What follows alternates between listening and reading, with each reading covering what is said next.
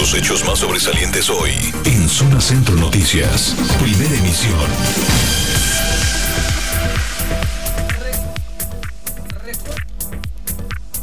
Recuerdan a las 11 víctimas de la masacre en un velorio de la colonia Antonio Barona.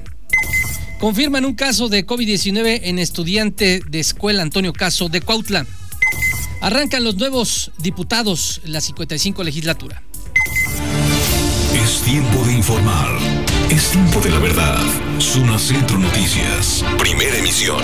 El poder de la información. Giovanni Barrios. En vivo. Hola, ¿qué tal? ¿Cómo le va? Muy buenas tardes. Bienvenidos a Zona Centro Noticias. Mi nombre es Giovanni Barrios. Es un gusto que me acompañe. Estamos arrancando el mes, el mes patrio. Ya escuchó usted nuestros promocionales. Se siente uno mexicano. Ya se siente el mes patrio. El año pasado lo vivimos en pandemia. Seguimos en pandemia. Nos tenemos que seguir cuidando. Pero no por eso tenemos que dejarnos de sentir bien como integrantes, como participantes de esta sociedad mexicana que tantos logros, tantos triunfos ha tenido en todos sentidos. Somos solidarios, somos muy amables con quienes nos, visitan.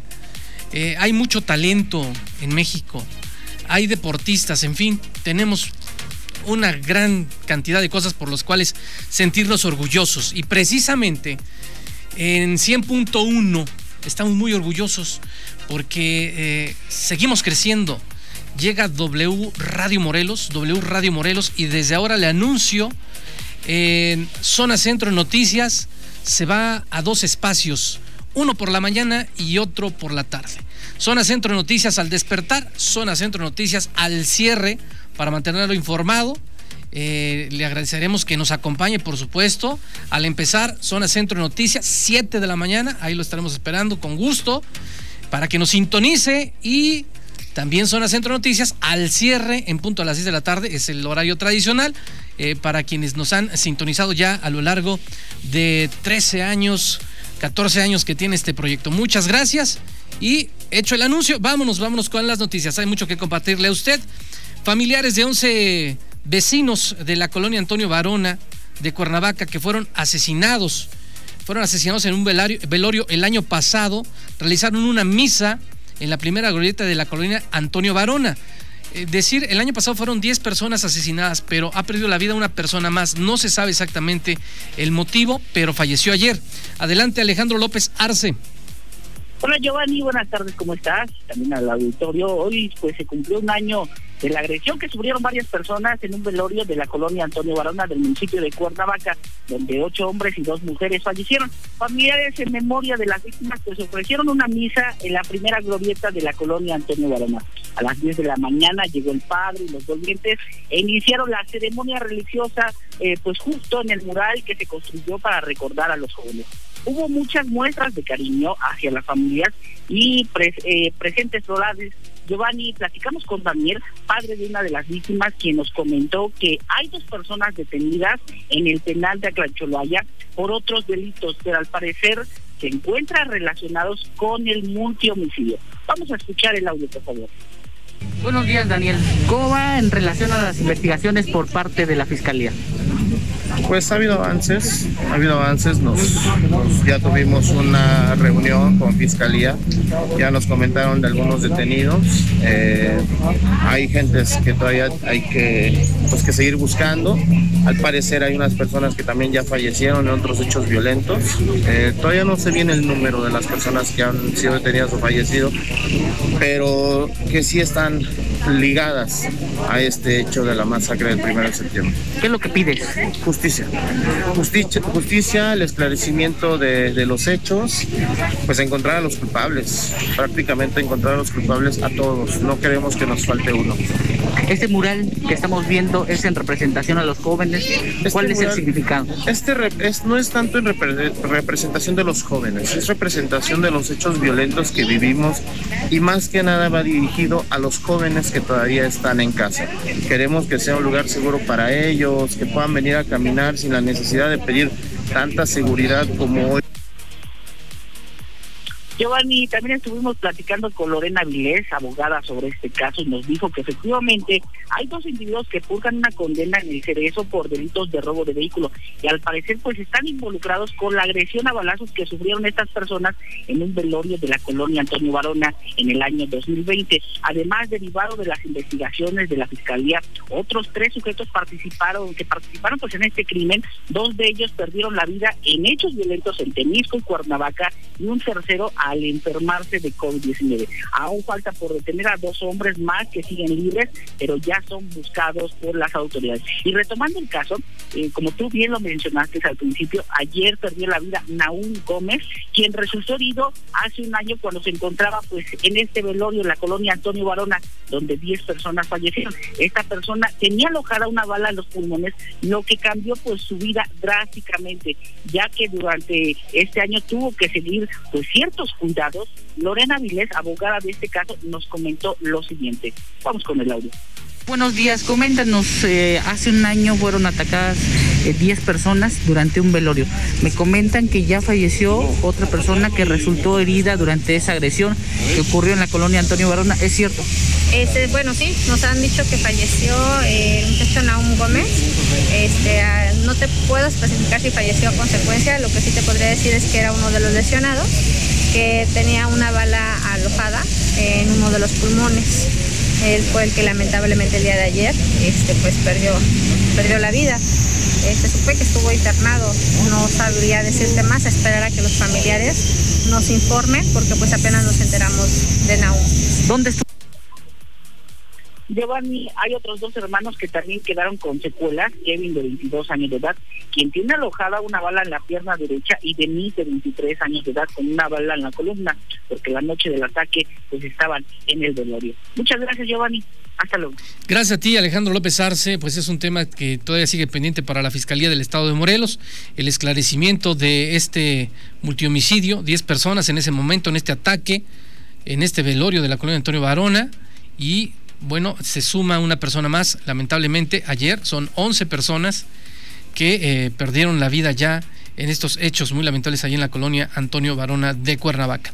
En el tema de las escuelas, eh, se esperaba que en algún momento se diera a conocer qué porcentaje de escuelas regresó de manera presencial a las aulas.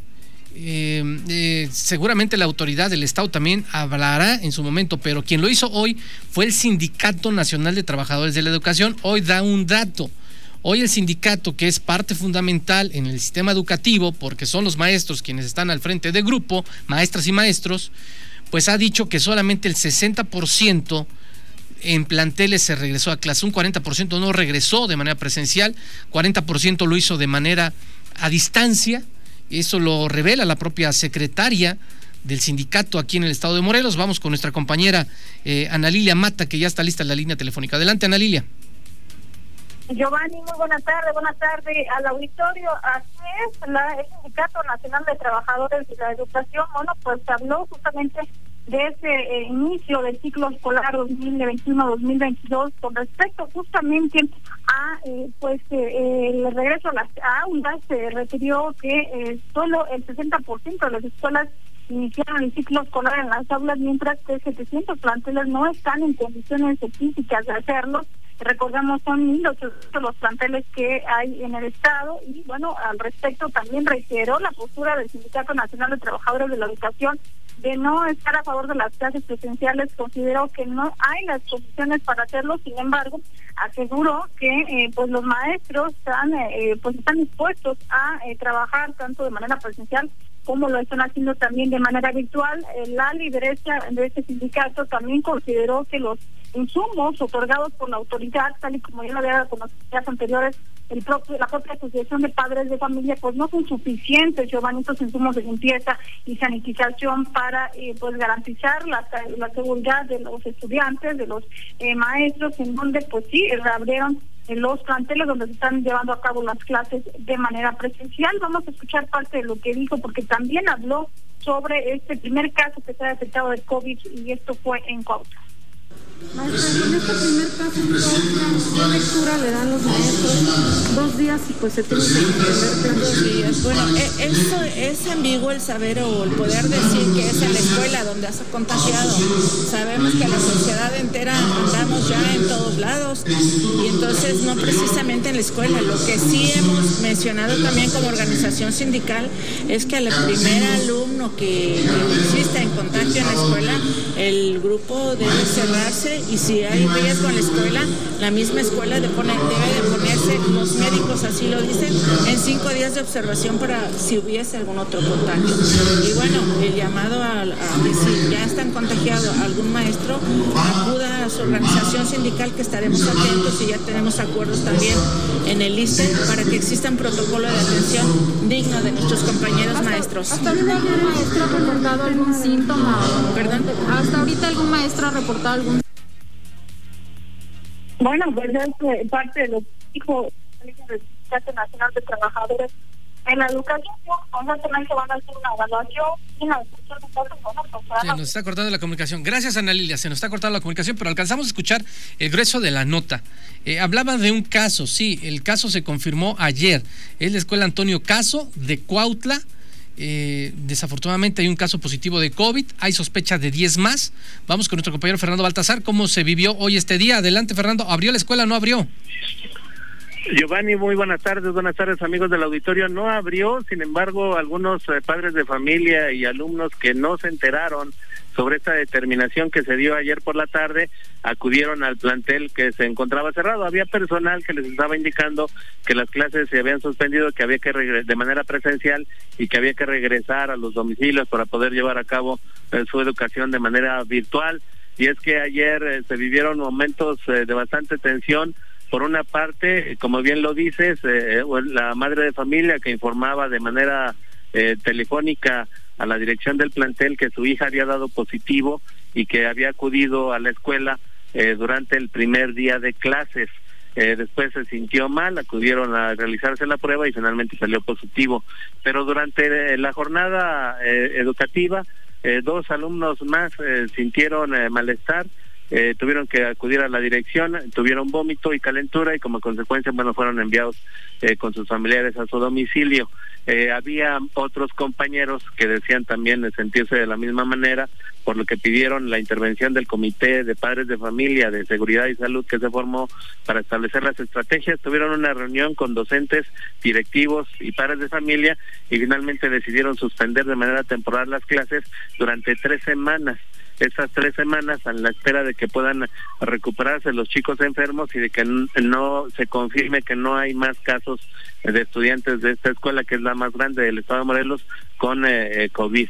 Eh, es eh, la determinación que se dio el propio director del plantel, Marco Antonio Mares Caspeta, eh, también pues se informaba eh, de que había temor entre los eh, propios profesores a pesar de lo que se había de las medidas que se habían tomado y que de manera desafortunada pues se, se, presentaron estos casos una vez que concluyan las tres semanas volverán a restablecer esta manera de, de recibir su educación pero con mejores protocolos para establecer si no hay algún estudiante enfermo eh, para evitar ese tipo de situaciones. Giovanni, la que se vivió ayer fue bastante intensa.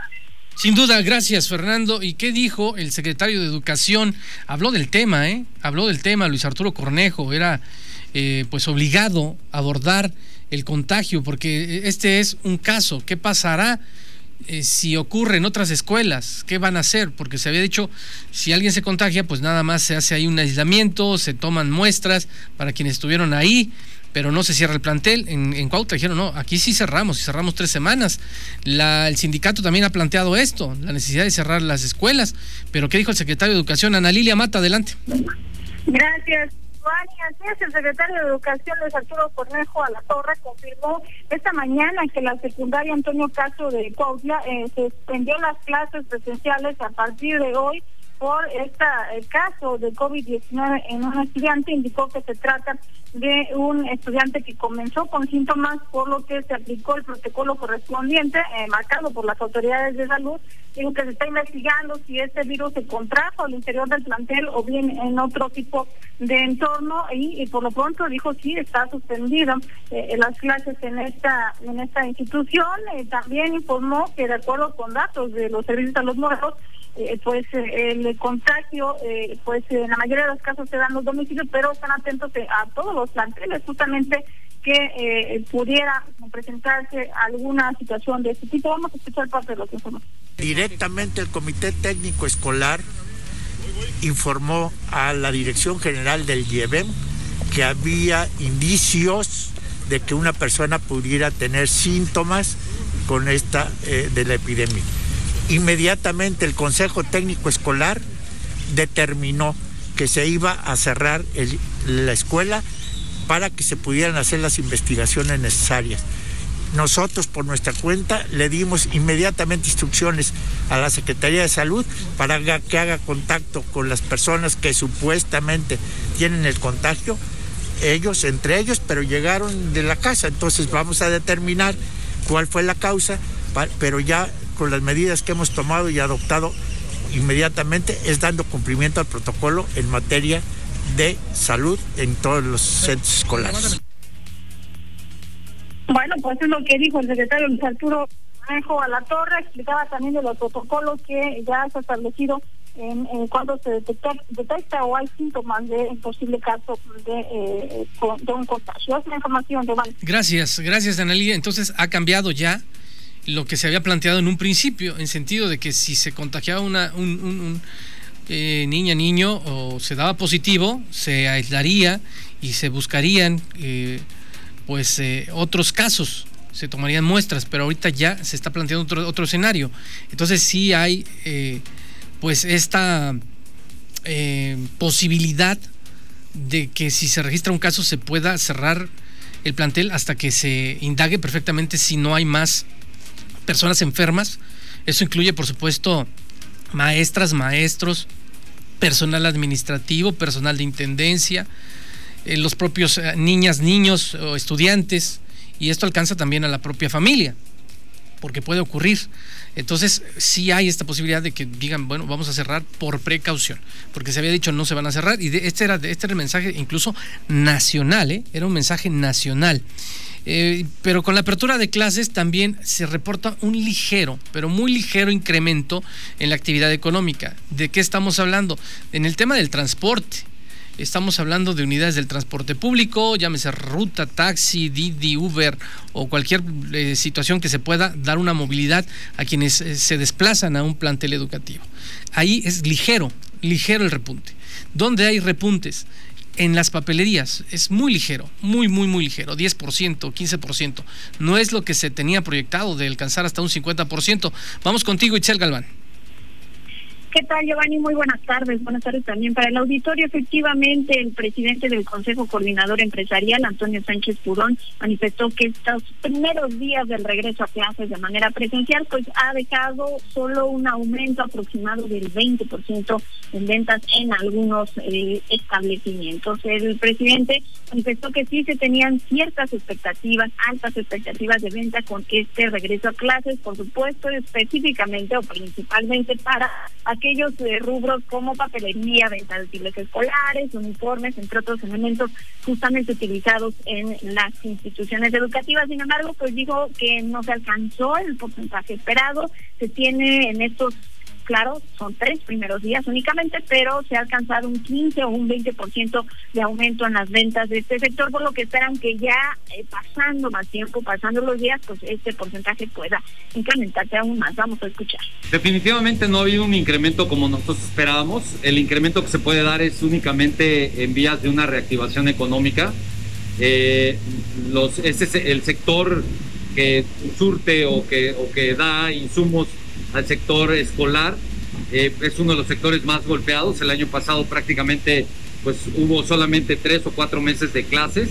No hubo un regreso a clases, no hubo un consumo que pudiera reactivar la economía en el sector que pudiera ser papelero, el del calzado, el del vestido, eh, etcétera, todo lo que conlleva la reactivación económica que, que tiene que ver con el regreso a clases. Sin embargo, bueno, podemos ser pesimistas que al menos se ha dado un 15 a un 20% de reactivación. Podemos verlo también con la asistencia de los niños a la escuela. No todos estamos confiados porque hay razones suficientes. La pandemia nos ha golpeado, pero también nos ha dado una lección muy clara de que no debemos de pecar de, eh, y, sobre todo tener esa confianza. Y sin embargo, nosotros estamos esperando que las próximas semanas, de acuerdo a cómo se comporte el número de contagios, la situación al interior de las escuelas, si las cosas marchan bien, podríamos hablar que la reactivación económica en el sector que tiene que ver con el, insumo a, las escuelas puede incrementarse de manera sustancial, pero solamente Así lo señaló Giovanni, el presidente del Coordinador Empresarial, Antonio Sánchez Curón. Hasta aquí mi reporte, Giovanni. Gracias, Itzel. ¿Y cómo, cómo está usted? Eh, ¿Cómo observa este regreso a clases? Eh, suponemos que hay también un periodo de, adaptación en todo sentido, hasta de los propios padres de familia, hasta en la cuestión de, del tráfico vehicular que se genera.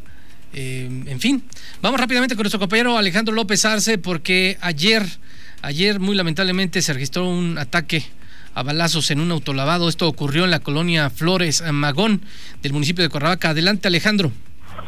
Hola Giovanni, pues nos trasladamos al lugar de los hechos, como lo acabas de mencionar, a la colonia Flores Magón del municipio de Cuernavaca, en donde un hombre pues falleció a consecuencia de la agresión que sufrió cuando se encontraba pues en un autolavado, los hechos ocurrieron en la calle La Ribera, cuando se escucharon los disparos, serían aproximadamente las 7 de la noche con 40 minutos, luego de que varios sujetos entraron y dispararon en contra de este hombre.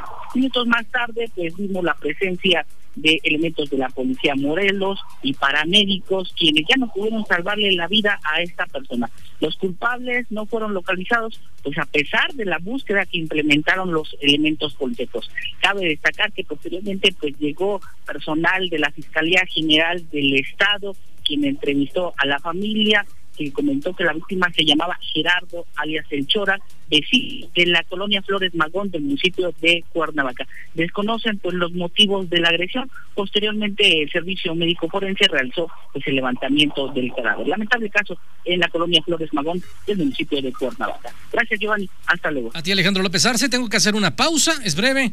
No se vaya. Son las 12 de la tarde con 49 minutos. Gracias por continuar con nosotros. Y al arrancar el mes patrio, ya lo sabe, es protocolario que los funcionarios de los diferentes poderes, el ejecutivo, legislativo, judicial, pues inicien también la temporada de izamiento de bandera. Hoy, hoy a quién le tocó, bueno, le tocó a José Manuel Sáenz en la ceremonia cívica de izamiento. Este miércoles por la mañana, el jefe de la oficina de la gubernatura, José Manuel Sáenz Rivera, encabezó esta ceremonia cívica de izamiento de bandera eh, a toda asta en conmemoración del 211 aniversario de la gesta heroica de la independencia de México en la Plaza de Armas General Emiliano Zapata Salazar de Cuernavaca. Lo anterior, por supuesto, en estricto apego a los protocolos sanitarios que exige el sector salud en semáforo naranja ante la pandemia COVID-19 que se vive en el país y en el estado de Morelos. Cabe señalar que en este primer izamiento de bandera nacional, en el marco de los actos cívicos por el mes patrio, la interpretación del himno nacional estuvo a cargo del tenor internacional David Páez. Eh, posteriormente, Sáenz Rivera llevó a cabo la firma del libro de Ceremonia Cívica 2021. En el acto estuvieron el magistrado Ángel Muñoz González, representante del Tribunal Superior de Justicia del Estado Morelos, Ángel Adame Jiménez, representante del Congreso local, quien pues tomó protesta hoy como diputado, por cierto, ¿eh? Hoy hubo hoy hubo sesión, sesión también en el Congreso del Estado, se aperturó ya una nueva legislatura hay nuevos rostros, otros van a refrendar, ya venían trabajando como legisladores, se quedan ahí en la Cámara, hubo diferentes posicionamientos, vamos con Ana Lilia Mata, adelante. Gracias, efectivamente, hoy se instaló la 55 legislatura, rindieron propuestas integrantes, empezando por el presidente de la mesa directiva, Francisco de Sánchez Zavala, y quien a su vez tomó protesta al resto de sus compañeros para finalmente iniciar cada uno de los ocho representantes de las fuerzas que políticas se integran en el Congreso del Estado fijaron postura. La mayoría coincidió, eh, Giovanni, en que se requiere trabajar en unidad, en coordinación con los municipios, con el Estado y con la Federación para atender problemáticas principales en las que sacaron obviamente el tema de salud, la emergencia sanitaria, incluso plantearon la instalación de una mesa de trabajo con el, gobierno estatal para que eh, se pueda plantear una estrategia que eh, garantice una mayor eficacia en, la atención al COVID-19. La seguridad también es otro de los temas que eh, pretenden trabajar en coordinación con el Estado y de igual forma, bueno, pues presentaron en el sector educativo, eh, retomaron esta propuesta para fortalecer el presupuesto de la Universidad del Estado. También un tema que se destacó es el del presupuesto a los municipios, los recursos que se deben de asignar.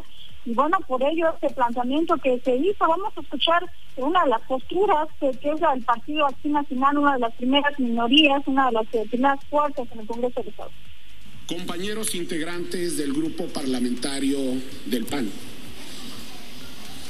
Yo los convoco a trascender, a trascender a través de trabajo legislativo que de verdad impacte en la sociedad de forma positiva, que de verdad transforme la vida de los morelenses y que de verdad nos haga sentirnos orgullosos, orgullosos de pertenecer al instituto político con mayor tradición y arraigo de la sociedad mexicana.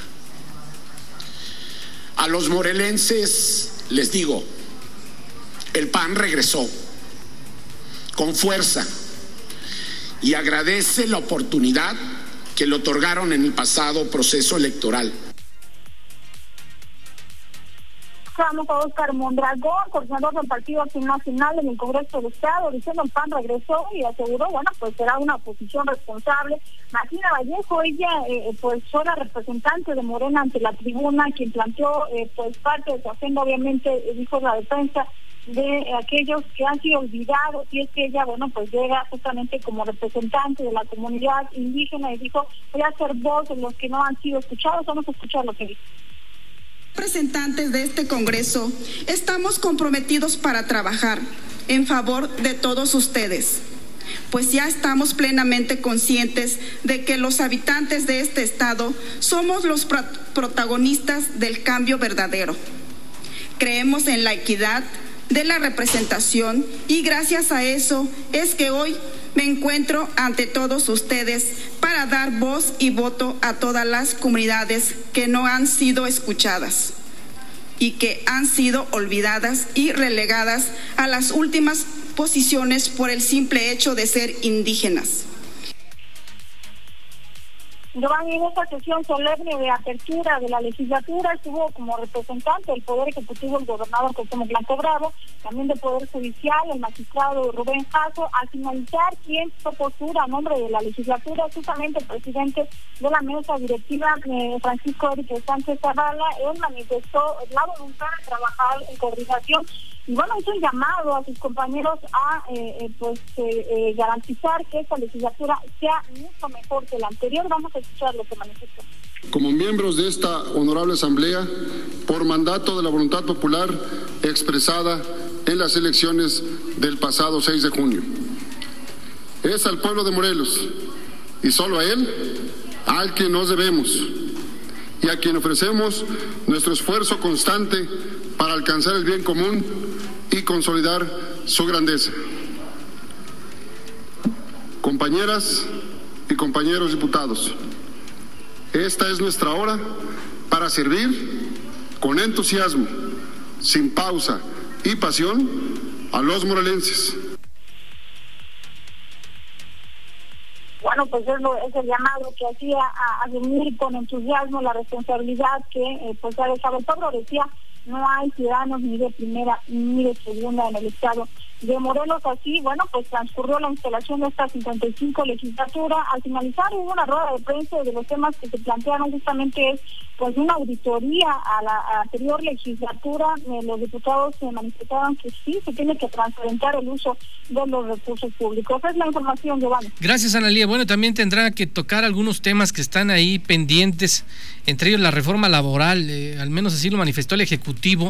Tienen que, tienen que plantear todo este mes de septiembre la posibilidad de una reforma o adecuar la reforma laboral. Vamos contigo, Itzel Galván, adelante. Efectivamente, Giovanni, el jefe de la oficina de la gubernatura, José Manuel Sanz Rivera, manifestó que tendrán que trabajar ejecutivo y legislativo eh, en los próximos días en la reforma laboral, tema pendiente que dejó la pasada legislatura. El funcionario estatal dijo que tendrán que iniciar para ello mesas de trabajo, mesas de diálogo con los nuevos eh, diputados, los nuevos legisladores para abordar este tema, llevar a cabo la, eh, pues, la reforma en la materia y que pueda entrar en vigor recordemos que tiene como plazo el próximo mes de octubre, por lo que tendrá que ser tema prioritario para trabajar con celeridad. Asimismo, dijo que ya en los primeros 30 días que de que ha iniciado esta legislatura, pues tendrá que analizar como ejecutivo los temas, las iniciativas eh, que presentarán ante el Congreso del Estado para buscar su aprobación. Escuchemos. Con la nueva legislatura, pues yo eh, considero que vamos a trabajar de una forma coordinada, como tiene que ser, que es lo que esperan los morelenses en beneficio de la sociedad, trabajar coordinado. ¿Hay, ¿Hay, temas ya en específico que, que, tengan previsto presentar como iniciativas? No, está pendiente la reforma laboral, que esto pues tendrá que, que pasar de, lo más rápido que se pueda, ¿no? Es uno de los pendientes ahora y bueno, ya veremos eh, en el transcurso estos 30 días eh, las iniciativas que se presentarán y lo que haya quedado pendiente de la otra legislatura. ¿no? ¿Buscarán encuentros, reuniones o mesas de trabajo con estos nuevos eh, bueno, diputados? tiene que ser así, mesas de trabajo y te vuelvo a repetir, trabajar de una forma coordinada y este, para que todo salga bien. ¿no? en este primer mes es cuando tienen que presentar las iniciativas preferentes, lo que los temas. Bueno, en este mes, en este primer mes, seguramente eh, lo que tenga que pasar es la reforma laboral, ¿no? que es lo importante. ¿no? Su opinión sobre esto. Ahí escuchamos, Giovanni, al jefe de la oficina de la gubernatura, José Manuel Sanz Rivera. Hasta aquí mi reporte, Giovanni. Gracias, Iteli. Con esto nos despedimos. Lo espero en punto a las 6 de la tarde con más información. Que tenga buen provecho. La veracidad hecha noticia. Giovanni Barrios informó. En Zona Centro Noticias, primera emisión. El poder de la información.